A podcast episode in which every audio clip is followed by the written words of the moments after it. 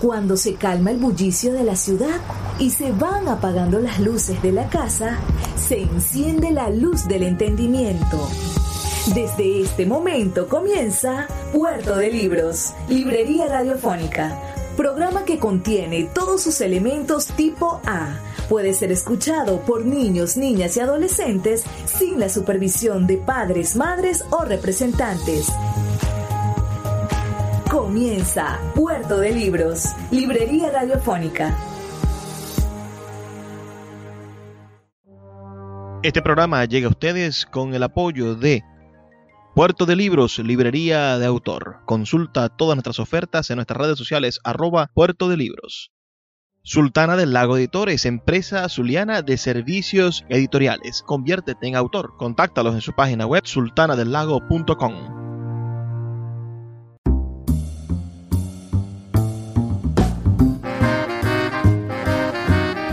Bienvenidos a Puerto de Libros, librería radiofónica. Les habla Luis Peroso Cervantes, quien de lunes a viernes de 9 a 10 de la noche trae para ustedes este programa a través de la Red Nacional de Emisoras Radio Fe y Alegría. 23 emisoras conectadas para llegar a sus hogares con buenos libros, con buena literatura y con excusas maravillosas para el encuentro ciudadano, para ser cada día mejores y mejores venezolanos.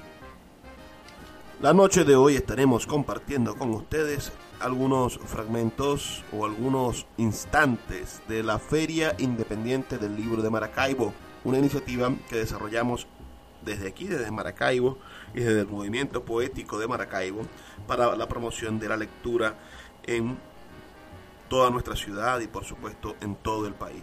Esta feria se desarrolló del 23 al 30 de julio del año 2022 y tenemos el inmenso placer de compartir con ustedes algunos eventos de esta maravillosa feria. Espero que sea más de un programa en el cual podamos compartir ese extenso, extenso cronograma de actividades literarias que contó con 71 actividades y que casi sin ayuda gubernamental, casi que a la espalda del apoyo de quienes están obligados por la ley a financiar este tipo de eventos. Bueno, pero sin el apoyo de ellos, aún así se llevó con un éxito rotundo, con la participación virtual de miles de personas y con la presencial de cientos de personas que se fueron convencidas de que es posible todavía conseguir espacios para leer y para cultivar la intelectualidad. El primero de estos fragmentos que escucharemos será la presentación del libro Ida Granco, ensayo biográfico por María Cristina Solaeche Galera. Ella es una escritora que ha fallecido ya, post-mortem, por supuesto, la presentación de este libro, pero aún así fue una reflexión interesante sobre su existencia y sobre su trabajo literario. Antes de pasar a la presentación del poemario El vocabulario de Carlos de Mar Pérez, les quiero robar o pedir unos minutos para recordar a una poeta que, que quisimos muchísimo, que está en nuestro profundo corazón y que en el pasado año 2020 ah, falleció, pero eso no quiere decir que nosotros dejemos que sus textos se pierdan o, o fallezcan. Entre los libros inéditos que dejó María Cristina Solaeche Galera, están tres libros de ensayos, algunos poemas sueltos, unos libros de fotografías y unos libros de, de pensamiento matemático, digamos, poder convertir en matemática, en, en un libro, sus reflexiones sobre la matemática y la estética. Decidimos comenzar por el libro que estaba más preparado para su edición, que ella dejó casi listo en el sentido en el que lo íbamos a publicar antes de su último libro. Nosotros publicamos con ella en vida el libro Relatos Humanos. Antes de Relatos Humanos se iba a publicar este. Ida Granco, déjame suspendida en el espacio entre los vientos firmes. Es parte del trabajo que ella vino haciendo, realizando para promover la poesía venezolana el pensamiento poético venezolano. Ella comenzó publicando 10 ensayos en su libro Poesía Venezolana Dispersa y Permanente. Ese es un libro sin igual de, trabajo, de, de, esfuerzo. Es un libro compuesto por 10 ensayos donde 10 son poetas mujeres y 10 son poetas hombres venezolanos que se encontraban de alguna manera olvidados. Pero eso no paró allí, sino que su búsqueda por promover la poesía venezolana continuó y el siguiente paso fue crear una pequeña biblioteca de microbiografías poéticas y de análisis literario estuvo conformado por 26 biografías de poetas, incluyendo las 10 primeras y otras 13 nuevas. Cuando vio que había cumplido esa labor, dijo, yo necesito pasar esto al siguiente nivel y empezó a construir una biografía ejemplar que es la biografía del poeta Ismael Urdaneta. Un libro que está aquí disponible en la feria, ustedes pueden irlo a ver, es un libro de más de 120 páginas en el cual ella se dedica a estudiar la vida y obra y la, a, desmenuzar la relación de casi genética. El poeta Carlos de Mar Pérez nos habló de eso en, en los talleres de expresión literaria en la Escuela de Letras cosa que, que, no estaba en la escuela de letras, pero él que había estudiado en, en España, había hecho su doctorado en filología ya, nos trajo a, a los estudiantes la idea de la crítica genética. Entonces, María Cristina se ocupó de hacer crítica genética, es decir, de conseguir el documento probatorio de dónde nace el poema en la vida del poeta con el poeta Ismael Ordaneta. Después se ocupó tal y como lo veremos más adelante, eh, de hombres como Emiliano Hernández, libro que quedó listo, pero que no se publicó porque ella tenía su idea muy clara de publicar un libro sobre un hombre y después un libro sobre una mujer.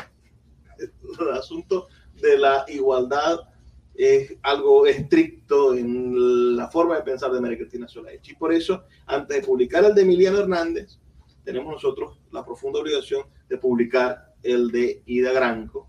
Y después de terminar Ida Hernández, ella escribe Ida Granco. Esta biografía de Ida Granco, que, que tiene 120 páginas y que explora año tras año, voz a voz y con la crítica literaria más profunda y sesuda, estudia la vida de Ida Granco, nos presenta a esta mujer que además es el tipo, es el fenotipo de escritor que a María Cristina Solaeche le agradaba, porque María Cristina amaba este tipo de, de, escritores sumamente complejos en su vida, no le, parecía extremadamente aburrido un hombre o una mujer que, que cumpliera su, su, horario de oficina, entrara y sellara el, el, la entrada y la salida todos los días y tuviese una vida acartonada y, y, y predecible. Para ella la emoción de vivir, la búsqueda de, de, las posibilidades creativas más excelsas estaban en las expresiones más puras del dolor, en las expresiones más puras de, de lo que somos, de nuestras intensidades emocionales. Por eso, un Ismael Urdaneta, que, que, es un poeta trotamundo, un hombre que, que, que se pone al frente en la, en la legión extranjera y se arriesga a morir más de una vez y por eso le dan una medalla. Un hombre que viene a vivir, a, a vivir y a morir aquí en, en, Maracaibo después de haber tenido una familia. Cuando, cuando se vio estable en Francia, dice, no, yo tengo que volver a mi terruño.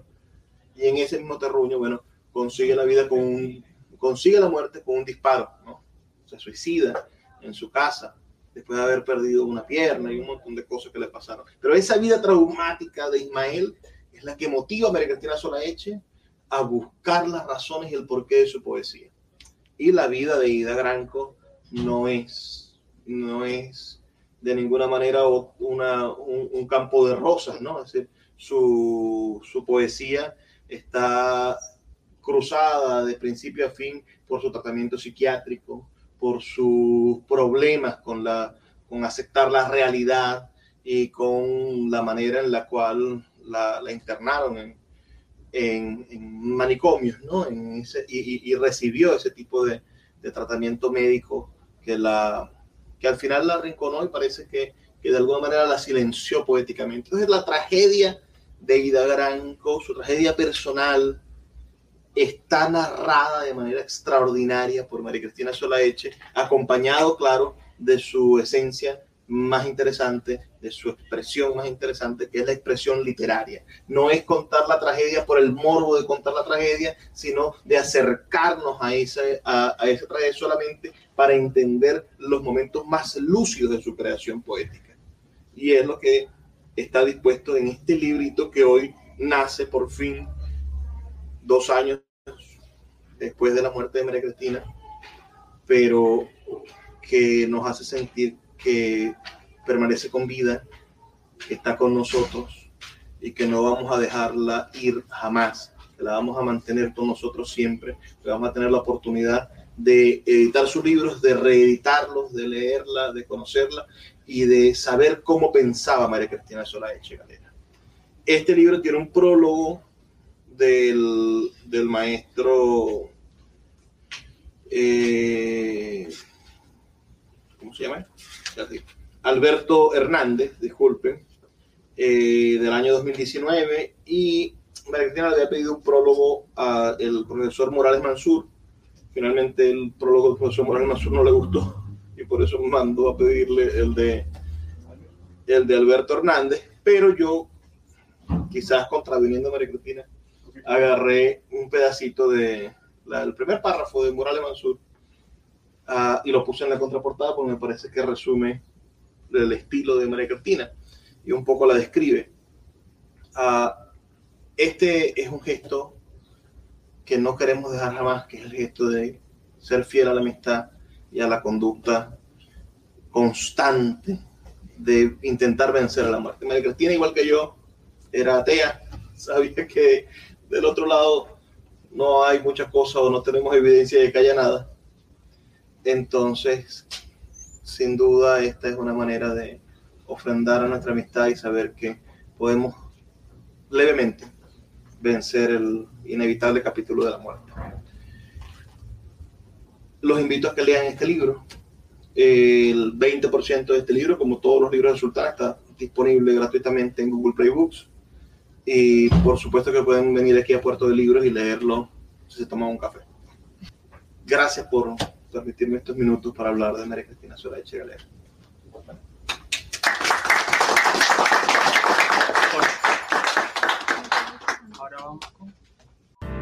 Escuchas Puerto de Libros con el poeta Luis Peroso Cervantes. Síguenos en Twitter e Instagram como arroba Librería Radio. Puerto de Libros, librería de autor, la librería que estás buscando. Te invita a visitar sus dos sedes en el Teatro Varal de Maracaibo y en la Vereda del Lago. Dos cautivadores espacios donde podrás entrar en contacto con la literatura, con el arte, con todos los conocimientos de la humanidad a través del instrumento maravilloso que es el libro abiertos de lunes a domingo. Consulta sus redes sociales arroba puerto de libros o su página web www.puertodelibros.com.be donde encontrarás la tienda virtual más grande de libros de Venezuela. Puerto de Libros, librería de autor, la librería que estás buscando. El poeta Luis Peroso Cervantes le acompaña en Puerto de Libros, Librería Radiofónica, por Radio Fe y Alegría, con todas las voces.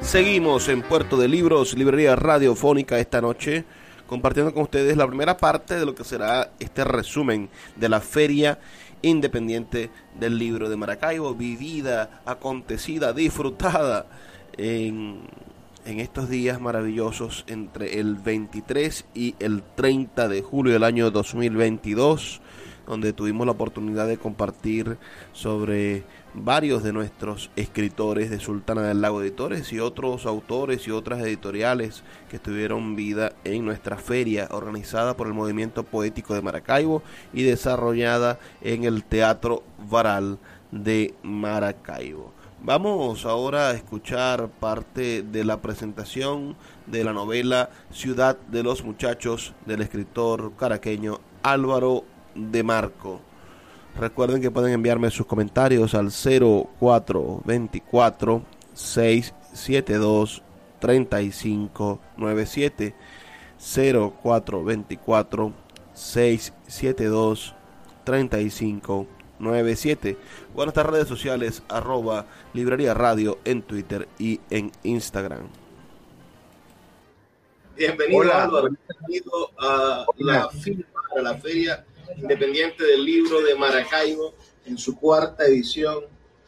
Vamos a estar conversando sobre tu más reciente novela. Tuvimos la oportunidad de hacer una presentación colectiva en la biblioteca de los Palos Grandes, en Chacao, ahorita el 21 de, de abril pero creo que es la oportunidad de que conversemos en extenso, hablemos sobre esta nueva producción literaria tuya.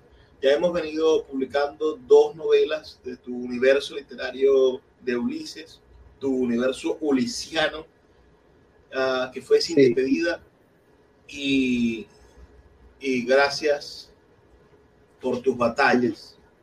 Ulises, gracias por tus batallas. Esa, esa novela, esas dos novelas, bueno, narran un poco una, una Caracas real, una Caracas contrastable con la, con, la, con la realidad de los años 80 y principios de los 90, pero hoy nos encontramos con una Caracas ficticia, nos encontramos con una ciudad casi que posapocalíptica, nos encontramos con una ciudad amurallada y del otro lado también como, como, como esa, esa muralla que es también la montaña, un poco lo que es la sombra del Ávila, como una gran montaña, como, como, un, como un gran muro que encierra esta ciudad en un círculo. Además, estamos viendo una novela, la ciudad del muchacho, con una novela. Estás abriendo algo que hace.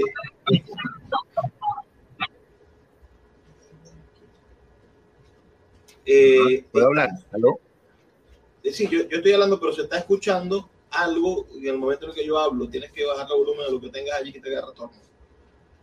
Eh, entonces te comento, estoy un poco describiendo un poco, describiendo un poco la, la, la, visión que tengo yo de tu novela y, la, y las dos referencias literarias que tenemos tuyas, que son tus novelas anteriores, tus dos novelas anteriores y el libro de cuentos, Contrapeso, que también está en una Caracas real, digamos, en una Venezuela contrastable con la realidad, pero aquí nos metemos en un mundo diferente, en un mundo habitado por la cinematografía de Hitchcock, por, por, los deseos juveniles y también por, como por una búsqueda de libertad. La, la ciudad de los muchachos es una especie de necesidad de un discurso de libertad. Háblame un poco de, de, ¿De qué trata la ciudad de los muchachos para el público que está aquí presente en la filmar y los que nos están viendo uh, a través de YouTube? Bueno, gracias. Agradecer a ti, a filmar, y al movimiento político de Maracaibo, de darle continuidad a esta, gran iniciativa.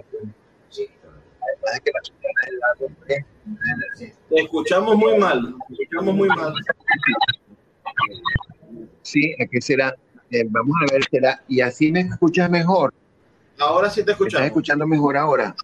Sí, así me Ah, bueno, entonces voy a tener el teléfono en la mano. Bueno, primero que nada, agradecerte a ti, al, al Movimiento Poético de Maracaibo, la intervención y la invitación y te felicitaba por, el, por ese empeño tuyo en que esto se mantenga y continúe, pues. Bueno, eh, sí, La ciudad de los muchachos es quizás mi obra más ficcional, porque yo siempre, mi materia de trabajo inicial, primigenia, siempre soy yo. Siempre hay elementos autobiográficos en unas obras más que en otras, pero siempre lo autobiográfico permanece. Y esta no, no pues, aunque está en un decorado absolutamente eh, fantástico incluso, pudiera, eh, tiene elementos de la realidad y de, y de, la vida que, me, he permitido expresar y plasmarlos allí. Eh, sí, al principio es un, yo tengo aquí un fragmento copiado, me gustaría leerlo, es, es cortito, como comienza la novela. Lo primero de mis días es un café caliente.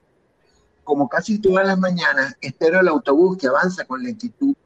Estiro el brazo y agito la mano junto a quienes esperan el rinoceronte sepia acercarse, sin ganas, desde el puente de hierro. Se detiene. Es octubre. En días cumplo años. La primera vez que tomé el autobús me perdí. Mi mamá lloró al saberlo. Me confundí de camino. Hace tiempo de eso. Vivo en una edad media. En el fin de algo. No sé cuánto puede durar. Ni yo, ni nadie. Esperamos un tiempo mejor a este feliz estado de sitio. Este es el preámbulo, la introducción a esta ciudad amurallada, como tú lo mencionaste.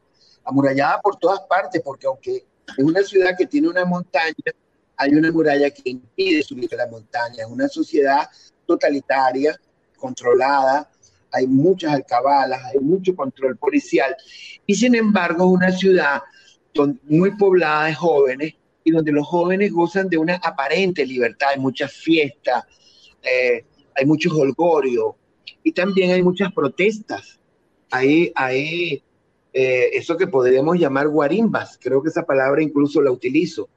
Eh, entonces, es una ciudad muy contrastada en cuanto a las posibilidades que tiene, en este caso, de los jóvenes, usufructar su libertad, andar por la calle, eh, manifestarse de diferentes maneras y la forma en que son tratados por el Estado, por este Estado totalitario que los controla, los persigue, los caza de alguna manera.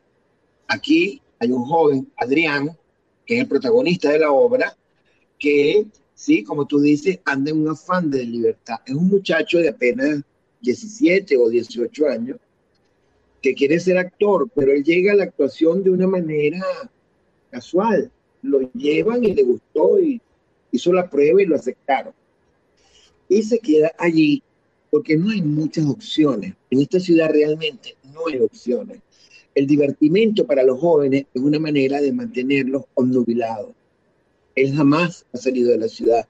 Él no conoce el mar. Él jamás ha ido a la montaña.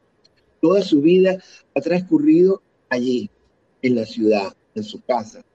Sus padres son profesionales venidos a menos. Es una ciudad eh, donde todo está controlado, la,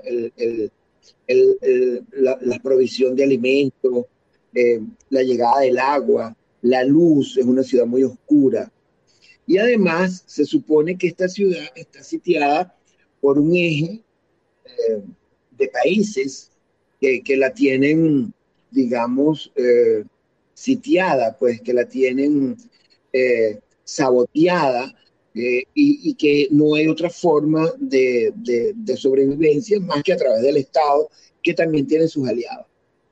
Entonces, bueno, Adrián consigue, Adrián vive en una calle, en Puente Hierro, que es el barrio que siempre aparece en toda mi historia, porque es el barrio donde yo me crié y donde pasé mi juventud, y, o parte de mi juventud. En, en su cuadra hay un cine, y él va todas las noches al cine. En esta oportunidad hay un ciclo de películas de Alfred Hitchcock. Entonces él comparte su vida entre una novia que tiene, eh, esta ida a este grupo de teatro donde ha comenzado a, a, capacitarse como actor, y esta ida nocturna al cine, donde además entra en contacto con otro personaje, es un vecino, un señor ya mayor, que sabe mucho de cine y que también fue actor. Entonces este actor adulto en la decadencia que conoce todas las películas de Hitchcock, con este joven de 18 años que quiere ser actor y que entra en contacto con este cine de Hitchcock, que de alguna manera va a retratar aspectos de la vida que él no conoce y que el adulto sí conoce. Y entonces comienzan en una suerte de dialéctica en la que eh, este joven vislumbra que hay muchas cosas más allá de lo que de la vida que conoce. esto es grosso modo la novela. Ajá. ¿Estás por ahí, Luis? Eh, bueno, sí, esta es mi tercera, mi tercera novela, es mi cuarta obra publicada. También se publicó un libro de cuentos que se llama Contrapeso. Puerto de Libros, Librería Radiofónica, tu canal diario para encontrar nuevos libros. Con el poeta Luis Peroso Cervantes. Síguenos en arroba Librería Radio.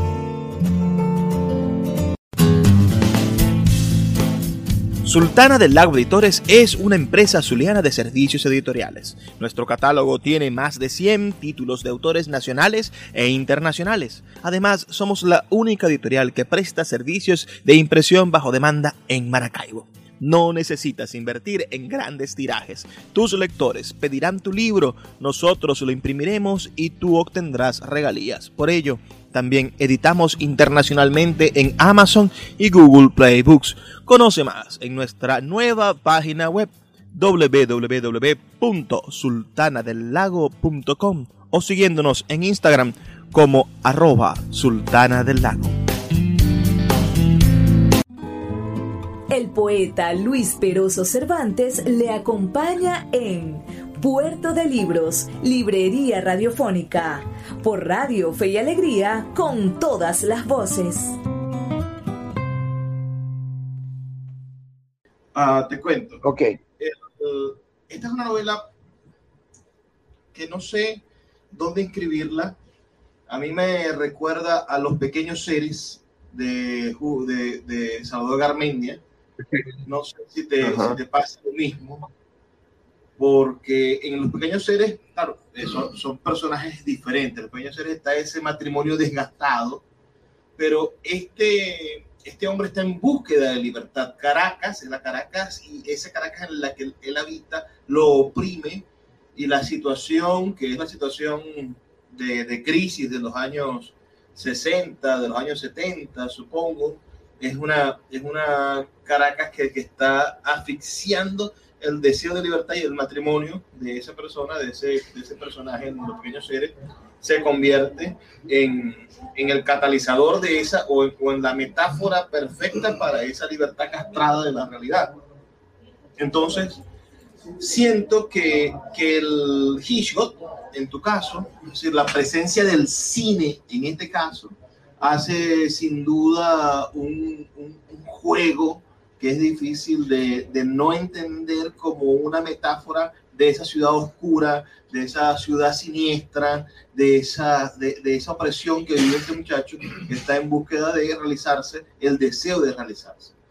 Ahora, ¿cómo crees tú que esta novela podría ser recibida? Eh, yo, yo no sé si es una novela juvenil, no sé si tiene ese, ese, ese carácter de de novela iniciática de la exploración de, de un joven, me, me, hace recordar a, Robert Musil con, con, su también eh, la, cadete. No me la, la, novela de Robert Musil. Me recuerdo quizá un poco también, aunque menos, menos introspectiva, por supuesto, tu novela eh, es mucho más eh, ágil, pero me recuerda en algo auto de fe, de, de, de, de Canetti. Sí, cuéntame un poco esa, esa, esas relaciones extraliterarias. ¿A, quién, a, a, qué escuela, a qué tendencia narrativa venezolana o extranjera tú atas tu, tu, narración, esta narración específica? Porque ya sabemos, bueno, que tu otras novelas están muy influenciadas por por Trópico de Cáncer, Trópico de Capricornio, por, por esa narrativa bastante urbana, erótica, uh, de, cierto desparpajo, pero ahora nos encontramos con, con otra voz narrativa de Álvaro de Mar. Háblanos un poco de eso. Sí, bueno, mis novelas anteriores, indiscutiblemente, yo siempre he dicho que mis padres son Miller, Training, eh, bueno, otros, ¿no? Les ama Camus. Yo, yo, yo escribiría este, esto, esta novela dentro de un absurdo fantástico, porque aquí hay un sin salida, aquí hay un callejón sin salida. aquí hay una, sociedad ahogada.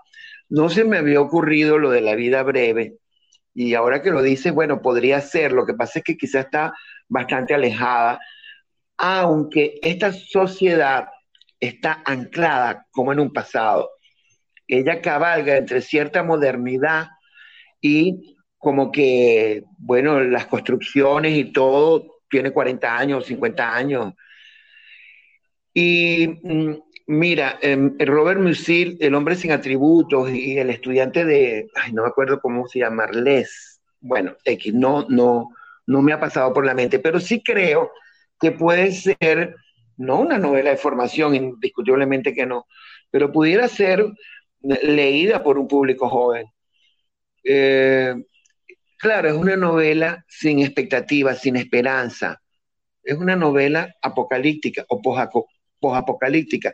El final es trágico, no hay final, no hay, no hay salida.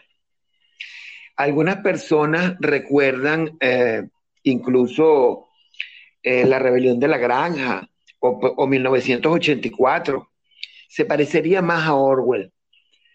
Pero hay una novela de Paul Auster, conchale, no recuerdo ahora el nombre, que la leí después de que escribí esta novela y los ambientes eran similares. Bueno, yo me imagino que hay mucho de esto, ¿no? Es una especie de Sin City, esa película de cómics donde está este gran actor. Pero, pero sí, yo iría más bien hacia especie de realismo absurdo, fantástico, y yo tampoco sé dónde la inscribiría realmente. Bueno, eh, esas, esas connotaciones de cuadrar las obras a veces desdibujan la esencia real, ¿no? Esta obra intenta ser una metáfora social, una metáfora del país, una metáfora de la Caracas.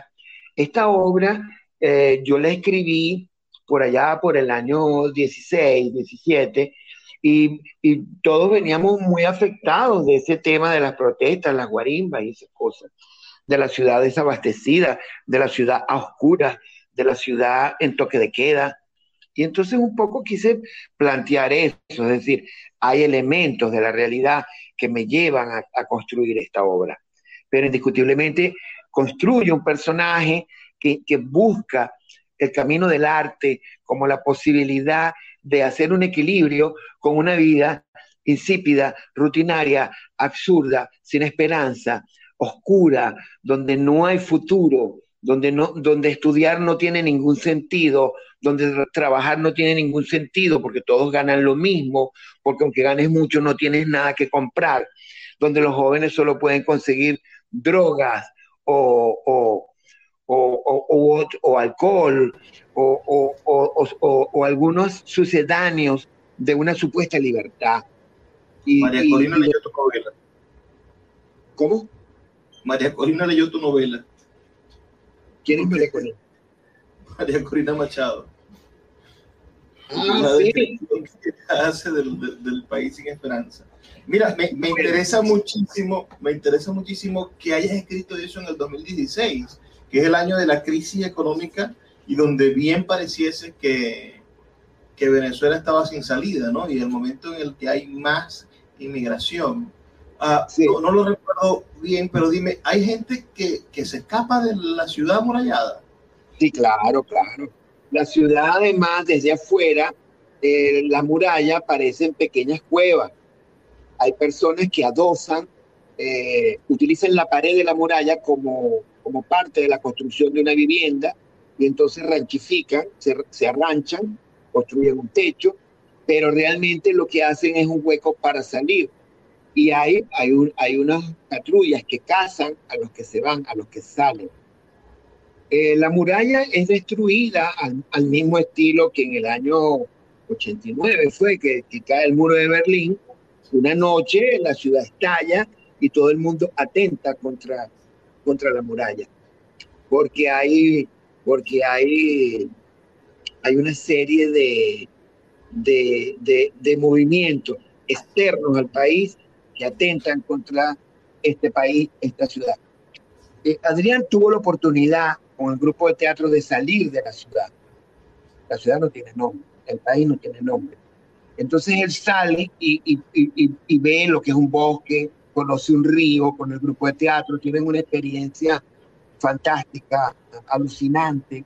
Llegan a un río donde hay piedras de colores y se pintan y, tiene ese momento de gracia, ¿no? Cuando regresa, pues tiene que pagar el tributo. Bueno, eh, ocurrió una inundación que se llevó todo, casi se mueren, entonces llegan descalzos, en chores, pero eso en la ciudad no es extraño. Y, allí su, suceden otros, otros eventos. Pero sí, eh, el 2016 fue el detonante para que yo escribiera esta obra. Esta obra que es un disfraz de, de, de eso que, que, que, vimos, que vivimos, y por supuesto siempre, porque dentro de todo, aunque no haya esperanza, Adrián tiene una esperanza. Y la esperanza de Adrián siempre será el conocimiento de Adrián. Adrián también lo fue Ulises, y también en contrapeso vamos a encontrar en los Pokémon y, y, en, y en el personaje este que no se ve de, de la propia contrapeso, está, está esta salida a través del arte y a través de, de, del conocimiento, a través del encuentro consigo mismo, que es lo que todos los seres humanos buscan a diario. Excelente, excelente. Bueno, para, para, los que nos están acompañando esta tarde aquí, tenemos la sala casi llena. Eh, está llena realmente. Eh, vamos a vamos a abrir un compás. Si tienen ustedes alguna pregunta para Álvaro de Marco. Álvaro de Marco es licenciado en letras Universidad Central, es magíster en literatura venezolana, es especialista en archivos uh, audiovisuales eh, fue, fue casi que, que, que, el padre del todo el archivo audiovisual contemporáneo de la Biblioteca Central hasta que llegó la Revolución y lo, y lo sacó. Uh, dedicó varios años de su vida, la mitad de su vida a ese trabajo de ser archivista. Y, y hoy, bueno, se dedica al trabajo de formar escritores con su taller, con su escuela de escritura, Corrección Perpetua. Ahora, si alguno de ustedes tiene alguna pregunta para Álvaro y su novela Ciudad de los Muchachos, sería maravilloso recibirla. Bueno, Álvaro, no hay preguntas del público. ¿Cómo? Que, que el público no tiene preguntas. Bueno, entonces los invito a que lean mi novela y todas las anteriores la Sultana del Lago las tiene allí, aprovechen. Y escríbanme corrección perpetua, arroba corrección perpetua, en arroba Álvaro de Marco. Tengo una escuela de escritores y he tenido relativo éxito, muy buenos éxitos. Bueno, entonces gracias por la oportunidad, Luis. Gracias a ti, amigo mío, por estar allí y por seguir escribiendo incansablemente en Santiago Venezuela. Un aplauso para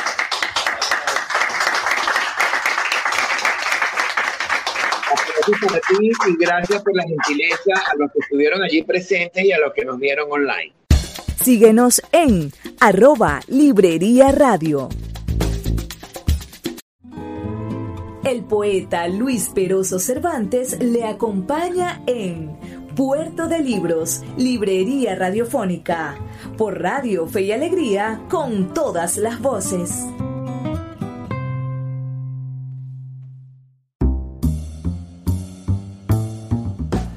Así llegamos al último segmento de nuestro programa Puerto de Libros, Librería Radiofónica. Me gustaría hacer algunas reflexiones sobre la importancia de hacer una feria del libro.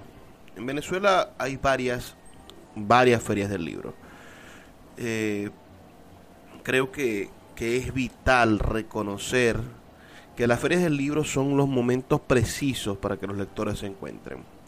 Los lectores, a diferencia de otros hombres y mujeres que gustan del mundo de las artes, los lectores no necesitan aglomerarse para, para demostrar que son lectores. Regularmente los lectores leemos en condiciones en las cuales no nos gustarían que nos vieran. Las chicas leen todas desarregladas, sin tener que, no tienen que, que secarse el pelo ni maquillarse para leer. Y bueno, y los hombres somos un poco guarros y descuidados, más de lo común, y nos sentamos a leer en cualquier circunstancia, en cualquier momento. Leemos por placer, leemos para encontrarnos a nosotros mismos, leemos para disfrutar de ese poder telepático que es leerle la mente al escritor. Pero, pero las ferias del libro son una circunstancia en la cual estamos llamados a encontrarnos todos aquellos que amamos los libros. Primero para conseguir ofertas, ¿no? Siempre hay ventas de libros más económicas en las ferias del libro. Y luego para tener la oportunidad de conversar sobre los libros, de encontrar un menú variado, por supuesto, porque es lo otro que ofrece una feria del libro, la variedad constante, fabulosa de eventos que van desde libros de economía, de autoayuda, de literatura, poesía, ah, de todas las áreas del conocimiento, ingeniería, etcétera, etcétera, etcétera, hasta odontología, ¿no? Tuvimos en esta feria del libro de Maracaibo un libro de odontología. Entonces, esta variedad, esta diversidad de eventos, permiten capturar la atención de una diversidad de lectores, porque a diferencia de, de, los, de los músicos, ¿no? Que quizás hayan especialidades muy especiales, haya como que el, el, disfrute específico de algo entre los géneros musicales y hay gente que solamente escucha un grupo, por ejemplo. En el mundo de la lectura, bueno, cada, cada libro nos lleva a otro libro, cada libro nos acerca a otras realidades y nos invita a leer nuevas y maravillosas posibilidades del conocimiento. Entonces, para escuchar, por ejemplo, volvamos a poner el ejemplo de la música, para escuchar la mejor quinta sinfonía de Beethoven, no hay mejor experiencia que la experiencia de ir a una orquesta en vivo. Ir a un teatro, a un, o a una concha acústica, alguna sala especializada para eso, y escuchar una orquesta sinfónica con 70, con 80 músicos en vivo no tiene ninguna otra experiencia mejor.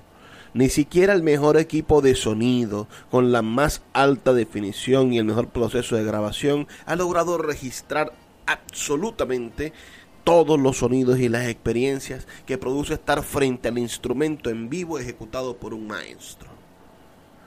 Lo mismo debe pasar con la experiencia de, ver a un cantante maravilloso en vivo. Pero los lectores no, los lectores estamos frente a las palabras precisas que el escritor quiso para decir su arte, para decir su magia. Cada vez que leemos el Quijote estamos frente a las palabras precisas que Cervantes en 1606 quiso usar para que nosotros nos maravillásemos. Cada vez que abrimos un libro de un contemporáneo, estamos leyendo las páginas del futuro que nos van a permitir entender nuestra realidad.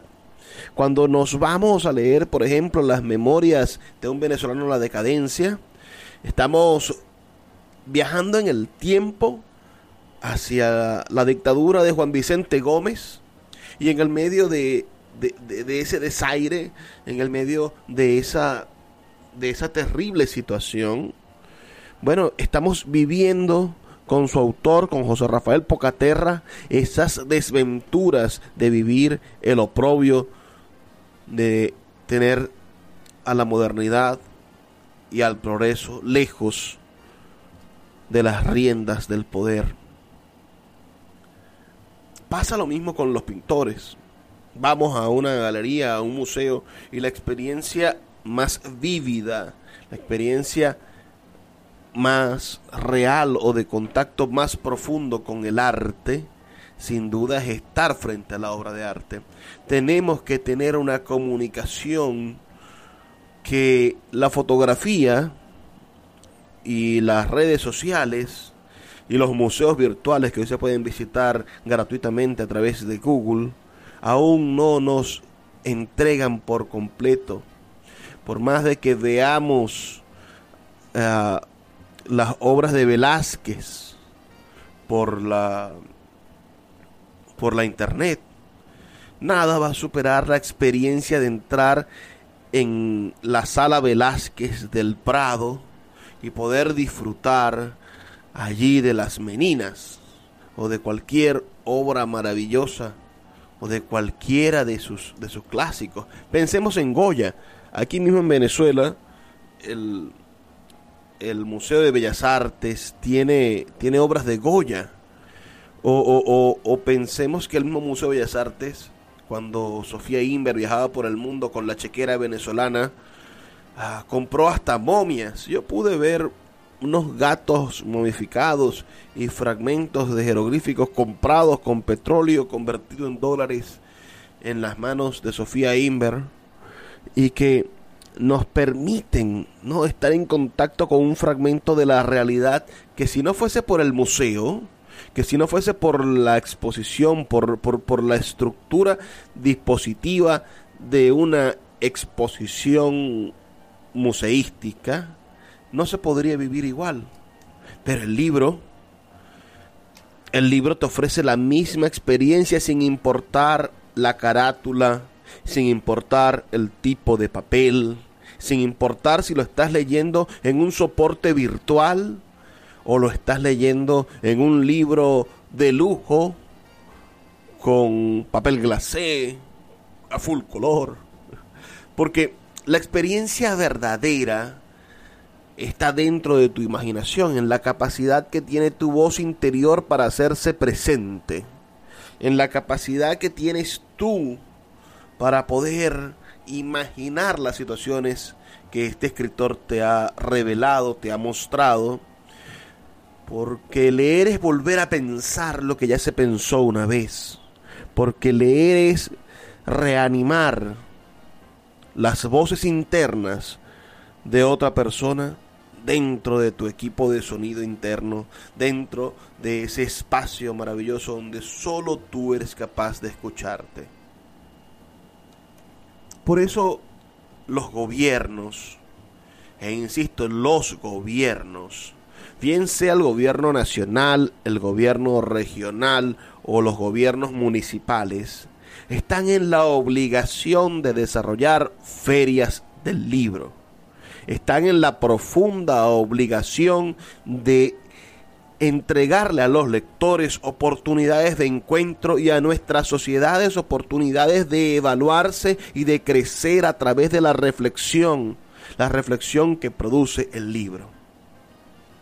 Cuando una Secretaría de Cultura, cuando una Dirección de Cultura de un municipio y cuando un Ministerio de Cultura ignoran la capacidad que tiene una feria del libro de transformar la realidad de una ciudad, nos condenan al ostracismo, nos condenan a estar encerrados en la mediocridad, nos condenan a olvidarnos de nuestras capacidades de transformar la realidad.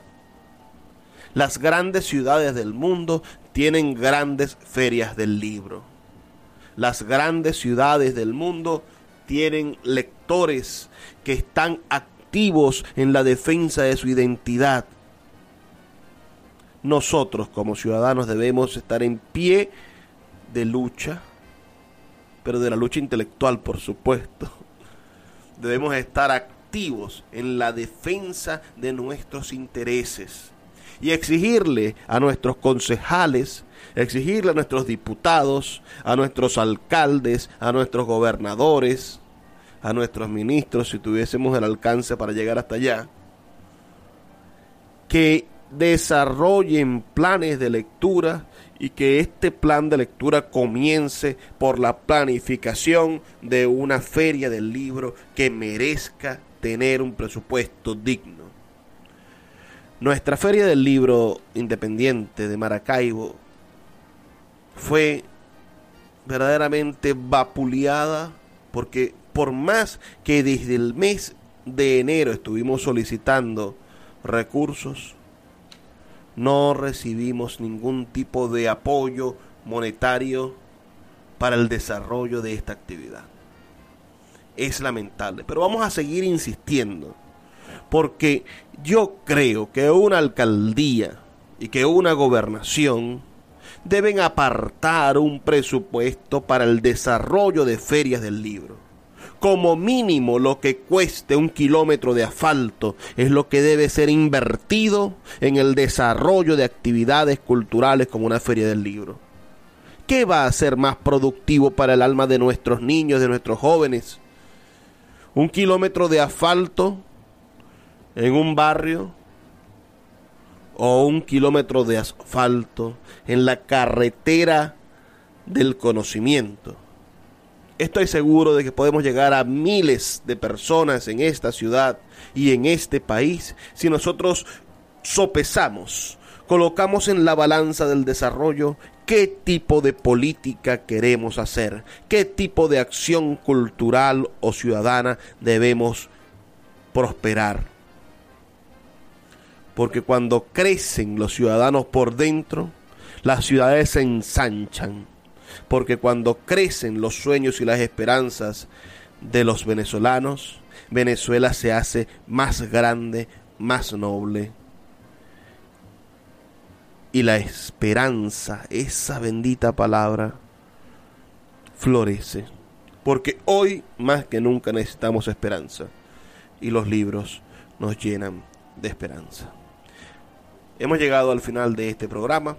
Les habló Luis Peroso Cervantes para la Red Nacional de Emisoras Radio Fe y Alegría.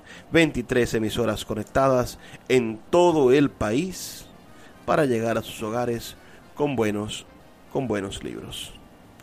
Nos escuchamos el día de mañana, pero no sin antes pedirles que por favor sean felices, lean poesía.